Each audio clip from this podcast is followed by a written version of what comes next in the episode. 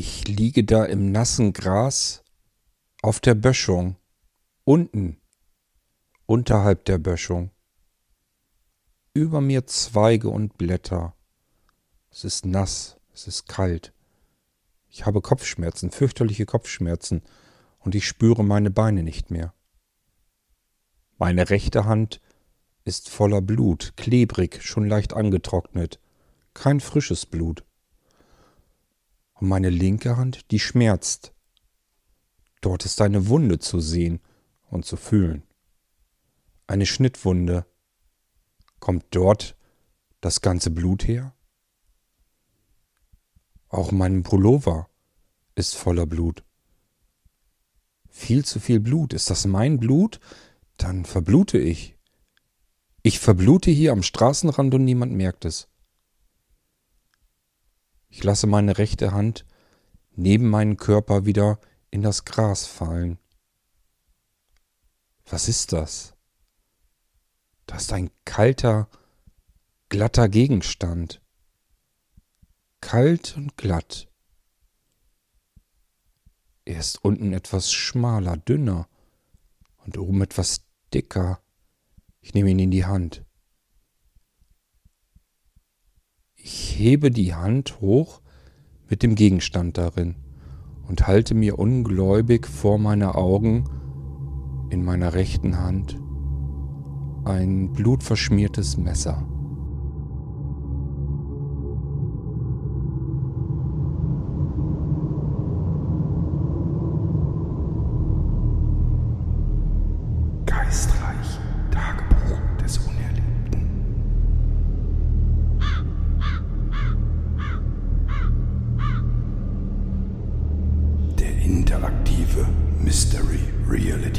Also,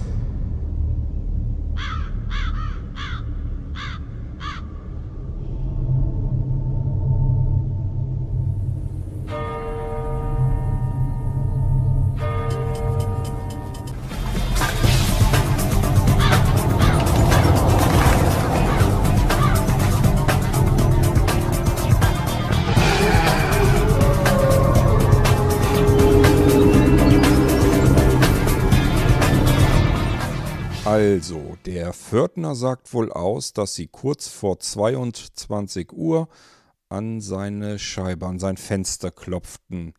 Und dann hat er wohl auch gesehen, wie sie vor diesem Fenster in sich zusammengesunken sind, zu Boden gebrochen.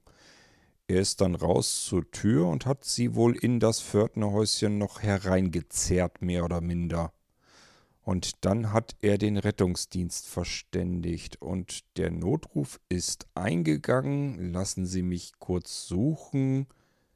Der Anwalt blätterte in Papieren. Diese Papiere steckten in einer Mappe. Und diese Mappe hatte er kurz zuvor aus seinem Aktenkoffer herausgenommen. Der Aktenkoffer, der die ganze Zeit auf seinem Schoß ruhte. Plötzlich klackten die Scharniere des Aktenkoffers auf, er nahm diese Mappe heraus, schloss die Scharniere wieder und stellte den Aktenkoffer rechts neben sich auf den Boden. Nun blätterte er eben in diesen Papieren innerhalb dieser Mappe. Er schien mehr Informationen zu haben als ich. Da, da haben wir es ja. Punkt 22.02 Uhr ist der Notruf beim Rettungsdienst eingegangen. Das kommt ja ganz gut hin, dass sie dann wohl vor 22 Uhr, kurz zuvor, dort beim Pförtnerhäuschen angekommen waren. Warten Sie, irgendwo hatte ich doch auch noch die Akte, die muss doch. Ach, ach hier, hier ist sie. Ähm, da haben wir es ja auch schon. Laut Gerichtsmedizin muss der Tod des Lkw-Fahrers gegen 19 Uhr bis 19.30 Uhr eingetreten sein Oh, dann sind sie ja gute zweieinhalb Stunden durch die Nacht geirrt. Mich wundert nur ein wenig, wie sie zweieinhalb Stunden in der Nacht herumirren konnten, ohne irgendjemandem begegnet zu sein. Sie sahen ja sicherlich so aus, als wenn sie Hilfe bedurft hätten. Sind Sie wirklich niemandem begegnet? Sie können sich nicht an jemanden erinnern, der mit Ihnen gesprochen hat oder den Sie angesprochen haben, der Ihnen über den Weg lief? Ich bin was? Was meinen Sie? Ich bin zweieinhalb Stunden durch diesen Wald und, und auf den Schienen herumgeirrt? So lange? Naja, wenn man's durchrechnet, ich weiß natürlich auch nicht, wie lange Sie dort an der Böschung bewusstlos gelegen haben. Und warum Sie überhaupt dort bewusstlos gelegen haben, ist ja auch überhaupt noch nicht geklärt.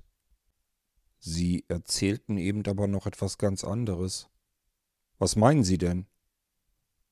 Es ist ein Lkw-Fahrer zu Tode gekommen?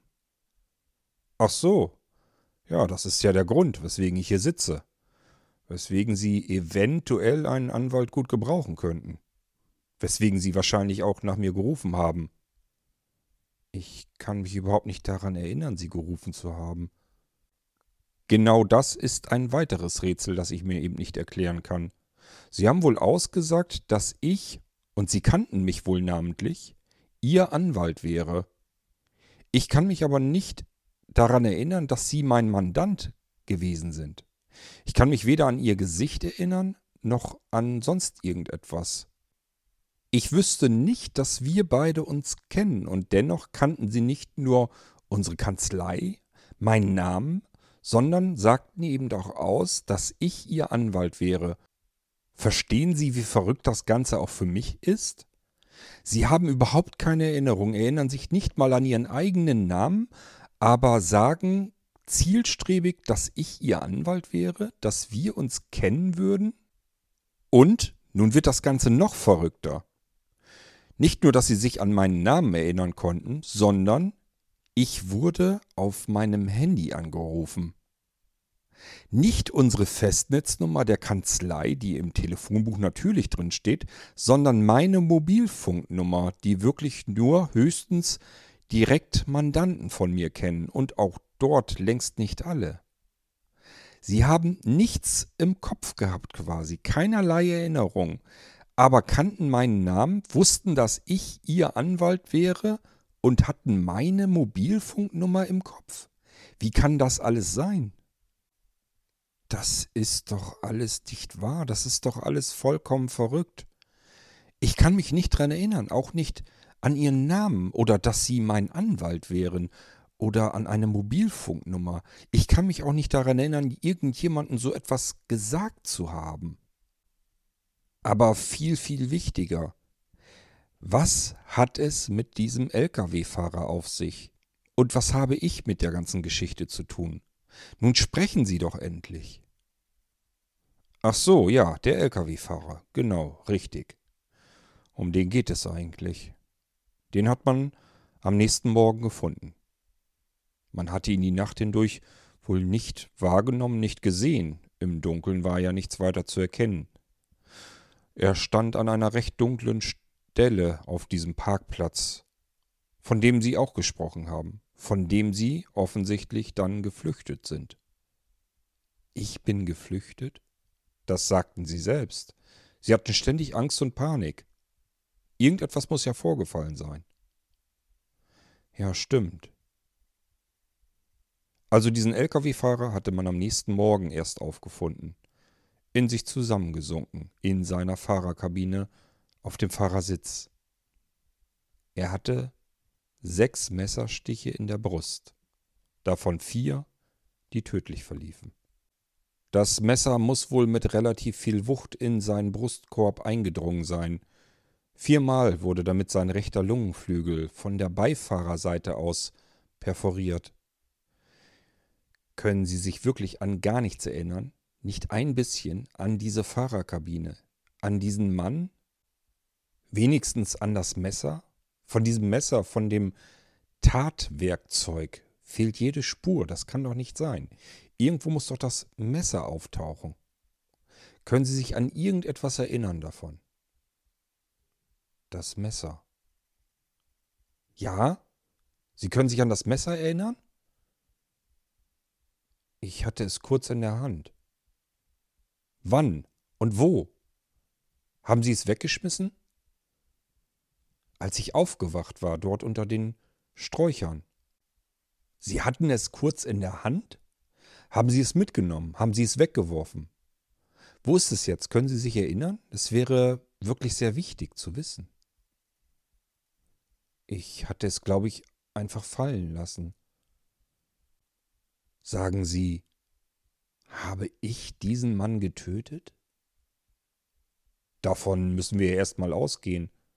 Es spricht alles dafür. Die Kriminalpolizei geht allerdings davon aus, dass Sie das Opfer sind, dass der Mann Sie überfallen wollte und Sie sich nur wehren mussten. Das gibt's doch nicht. Warum sollte ich einen Menschen töten? Ich bin wahrscheinlich der friedliebendste Mensch, den man sich vorstellen kann. Nichts liegt mir ferner, als irgendjemanden zu. Das kann ich mir nicht vorstellen. Und warum auch? Ich kenne den Mann doch gar nicht, oder ich kenne mich ja selbst nicht.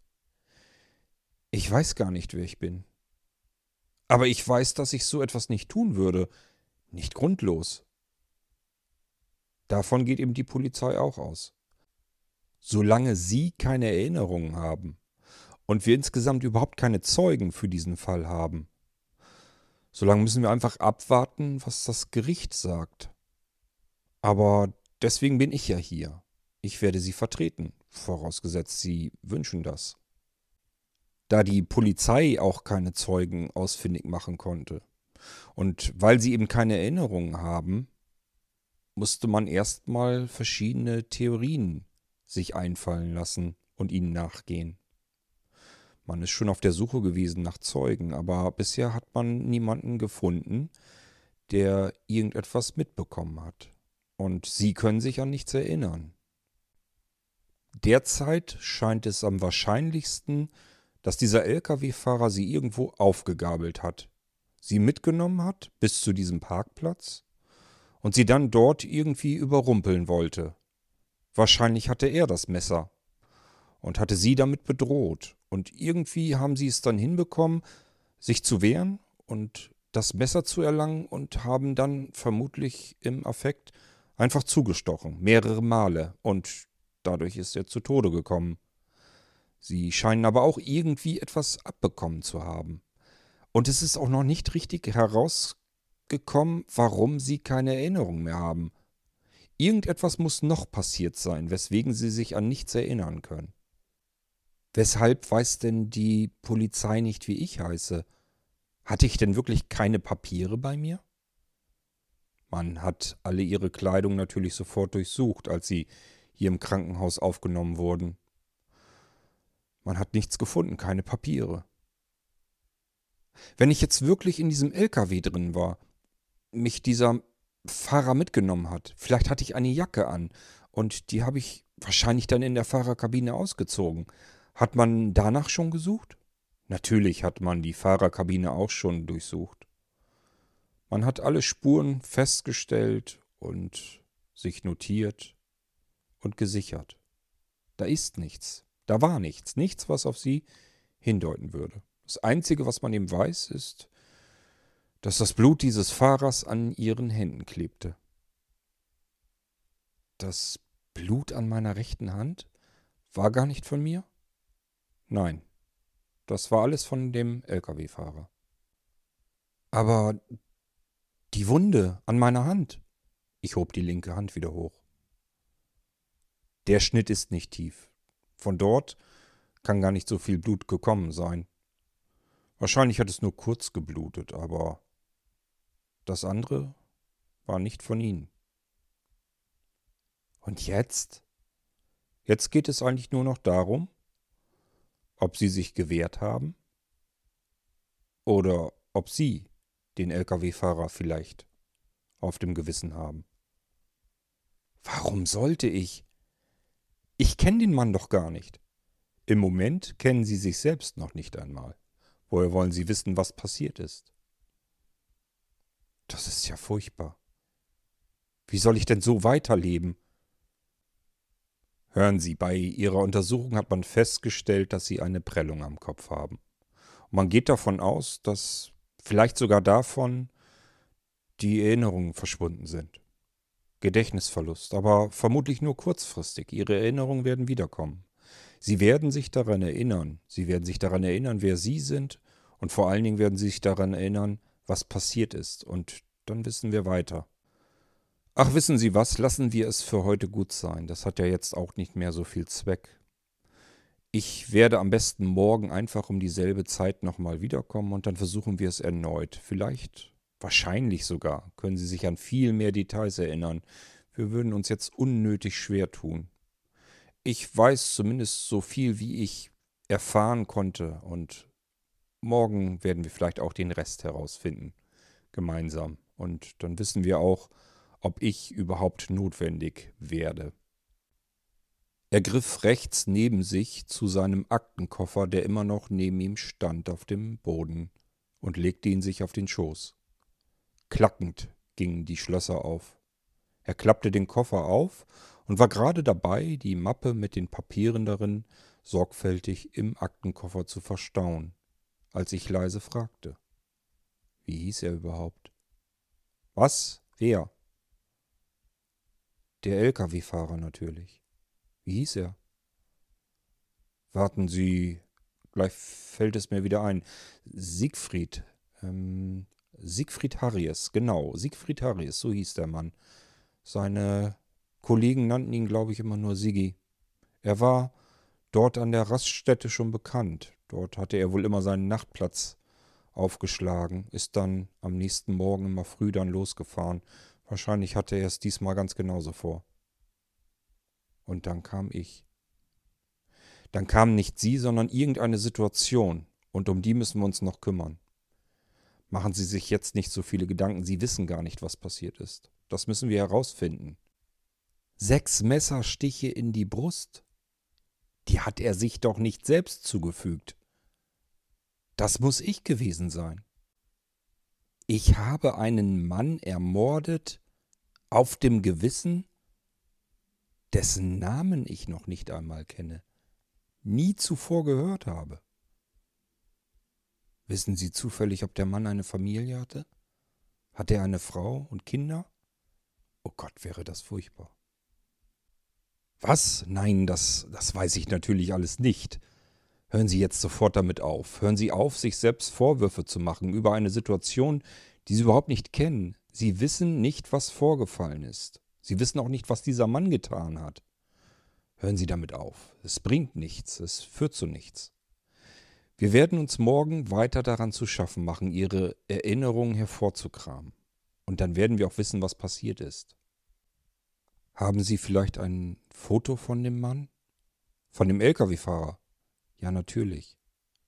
Warten Sie, ich glaube schon, dass da eins bei war. Er nahm wieder die Mappe aus dem Aktenkoffer und blätterte jetzt wie wild in den Zetteln, die darin waren. Ein Blatt Papier zog er dann plötzlich heraus. Da ist es ja.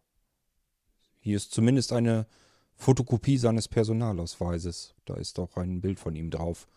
Keine gute Qualität, aber man kann es erkennen. Er gab mir das Blatt Papier. Ich zögerte erst ein wenig, es mir näher anzusehen, doch ich musste es einfach wissen wer dieser Mann war und wie er aussah. Ich schaute mir das Blatt Papier an. Darauf abgebildet war ein fotokopierter Personalausweis. Siegfried Harries stand dabei.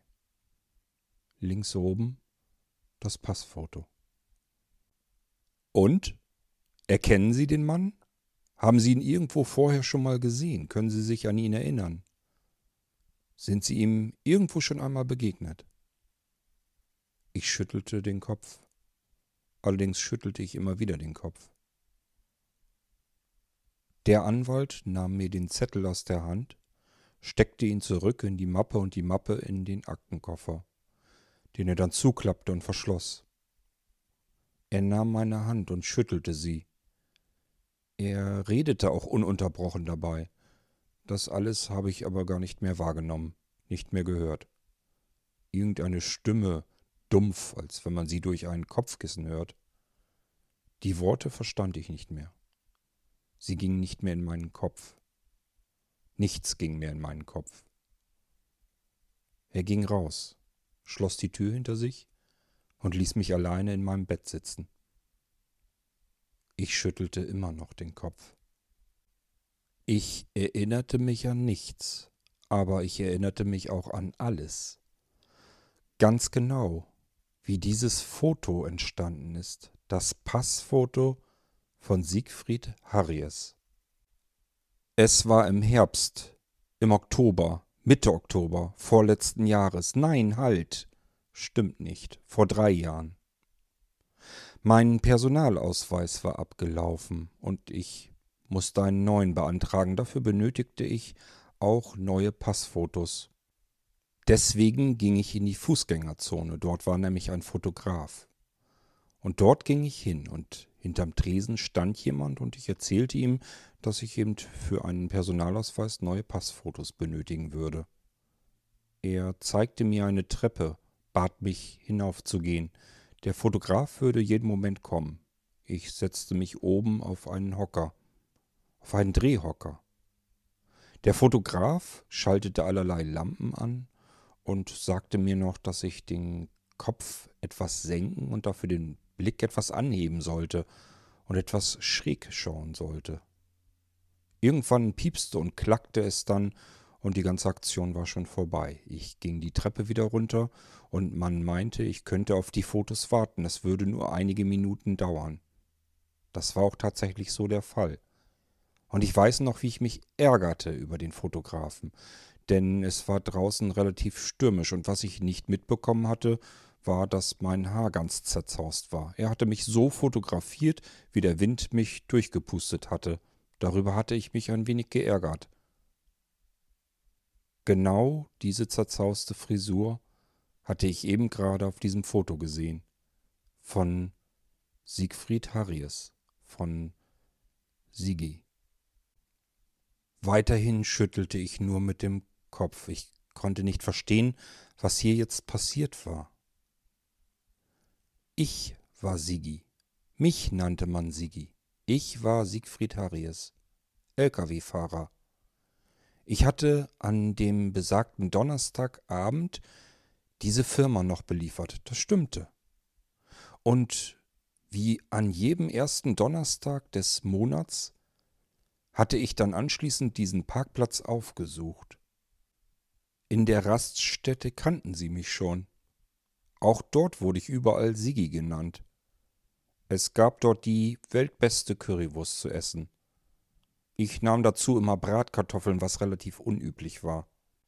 Auch an diesem besagten Donnerstag bestellte ich mir wieder meine Currywurst. Dann noch kurze Katzenwäsche auf dem Gäste-WC und dann suchte ich mein Fahrerhäuschen auf. Ich wollte früh schlafen gehen, um dann möglichst früh losfahren zu können. Die Autobahnen wären dann noch frei und ich hatte über 800 Kilometer vor mir. Das machte ich immer so. Ich schaltete die Standheizung ein und verriegelte die Fahrertür. Und in dem Moment klopfte es an der Beifahrertür, und ich erinnerte mich noch, dass ich die Beifahrertür ja nicht verriegelt hatte. Ich hatte nämlich zuvor am Nachmittag austreten müssen auf einer Bundesstraße. Hinter mir war eine längere Schlange an PKWs, die sich gebildet hatte, weil ich nicht sehr schnell fahren konnte dort. Und ich wusste, ich konnte auf der linken Seite nicht aussteigen. Und wenn ich warten würde, bis diese Blechlawine vorbeigezogen wäre, wäre es vielleicht zu spät gewesen. Also kletterte ich nach rechts rüber, entriegelte die Beifahrertür, ging raus aus dem LKW in den benachbarten Wald hinein und stapfte durch die ersten Bäume und Büsche, um mich dann zu erleichtern, während die Blechlawine an meinem parkenden LKW auf der Straße vorbeizog. Diese Tür hatte ich völlig vergessen. Ich hatte sie nicht wieder verriegelt. Das fiel mir in dem Moment ein, wo ich das Klopfen hörte. In dem Moment, wo es klopfte, öffnete jemand aber bereits die Beifahrertür, sperrangelweit auf. Dann kletterte eine Frau in die Fahrerkabine hoch, setzte sich auf den Beifahrersitz. Sie fragte noch nicht einmal von draußen, sondern kletterte sofort direkt hoch und setzte sich neben mich. Ich muss nach Italien, sagte sie nur und guckte nach vorne aus der Windschutzscheibe. Sie starrte hinaus, während es draußen so langsam aber sicher schummerig wurde. Ich dachte nur, Ja, spinnt die denn? Entschuldigen Sie bitte, ich nehme keine Anhalterin mit. Generell nicht. Es ist mir sowieso verboten. Mein Chef würde Tobsuchtsanfälle bekommen. Und für heute sowieso gar nicht. Ich habe meine Tour längst hinter mir. Ich wollte gerade mich schlafen legen. Tut mir leid, Sie müssen einen Kollegen suchen, der Sie hoffentlich mitnimmt. Sie blickte mich wieder an. Ich muss nach Italien. Heute noch. Ich kann Sie nicht mitnehmen. Dieser LKW fährt heute kein Stück mehr, erst morgen früh wieder. Und ganz sicher nicht nach Italien. Sie starrte wieder nach draußen, saß eine Weile so dort und sagte dann einfach Waren Sie schon mal in Italien? Hören Sie, ich bin hundemüde, ich muss mich jetzt wirklich hinlegen. Ich will ja nicht unhöflich sein, aber Sie wären besser damit beraten, wenn Sie sich einen Kollegen suchen würden. Sie finden sicherlich jemanden hier auf dem Parkplatz, der Sie mitnehmen kann. Es tat sich nichts. Sie starrte nach draußen und sagte einfach gar nichts. Würden Sie jetzt bitte meine Fahrerkabine verlassen? Ich muss abschließen. Und dann würde ich gerne schlafen. Sie blickte mich nur an. So in dieser völlig verrückten Situation saßen wir eine Weile dort. Ich redete auf sie ein, warum ich jetzt unbedingt hier Feierabend machen möchte und mich schlafen legen will, und sie saß dort und starrte nur heraus, und ab und zu blickte sie mich an und sagte, sie müsse nach Italien. Völlig verwirrt die Frau, geisteskrank. Ich beugte mich sehr weit über ihren Schoß und griff an die Beifahrertür, die ich mit einem Schwung aufstieß. Sie klappte ganz weit auf. Dann bat ich sie erneut mit Handzeichen und mit viel Gerede, meine Kabine zu verlassen, doch sie tat keine Anstalten. Ich drückte ganz vorsichtig an ihren Oberarm, wollte sie ein wenig nach draußen schieben, damit sie einfach merkte, dass ich es ernst meinte und sie loswerden wollte. Scheinbar fühlte sie sich dadurch angegriffen. Sie zog auf einmal ein langes blitzendes Messer aus ihrer Jacke und schrie, schrie mich an, was mir einfallen würde, sie anzufassen. Sie schrie laut Vergewaltigung. Ich hatte fürchterliche Angst, mir wurde ganz kalt. Sie wollte gerade zustechen. Ich konnte noch mit meiner Hand ihr Handgelenk umfassen, in der Hand, in der sie das Messer hielt. So konnte ich abwehren, dass sie mich damit erstechen konnte. Es kam zu Herumgerangel, Handgemenge. Dabei verletzte sie sich auch. Plötzlich hatte sie wieder die Hand frei, nahm das Messer in die andere Hand und stach zu. Es tat noch nicht einmal weh. Ich merkte diesen Ruck im Brustkorb. Ich wollte schreien, aber es ging überhaupt nicht. Ich bekam keine Luft mehr. Irgendwie sank ich dann zusammen in meinem Sitz. Ich starrte noch nach draußen auf diesen verlassenen Parkplatz. Niemand war da, der mir würde helfen können. Ich würde hier jetzt jämmerlich sterben. Das war mir in diesem Moment vollkommen klar.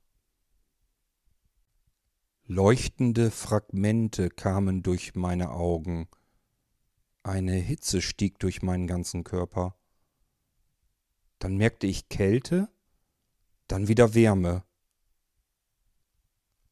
Ich stieg aus dem LKW aus. Aber auf der anderen Seite, auf der Beifahrerseite, wie war ich denn jetzt dahin gekommen?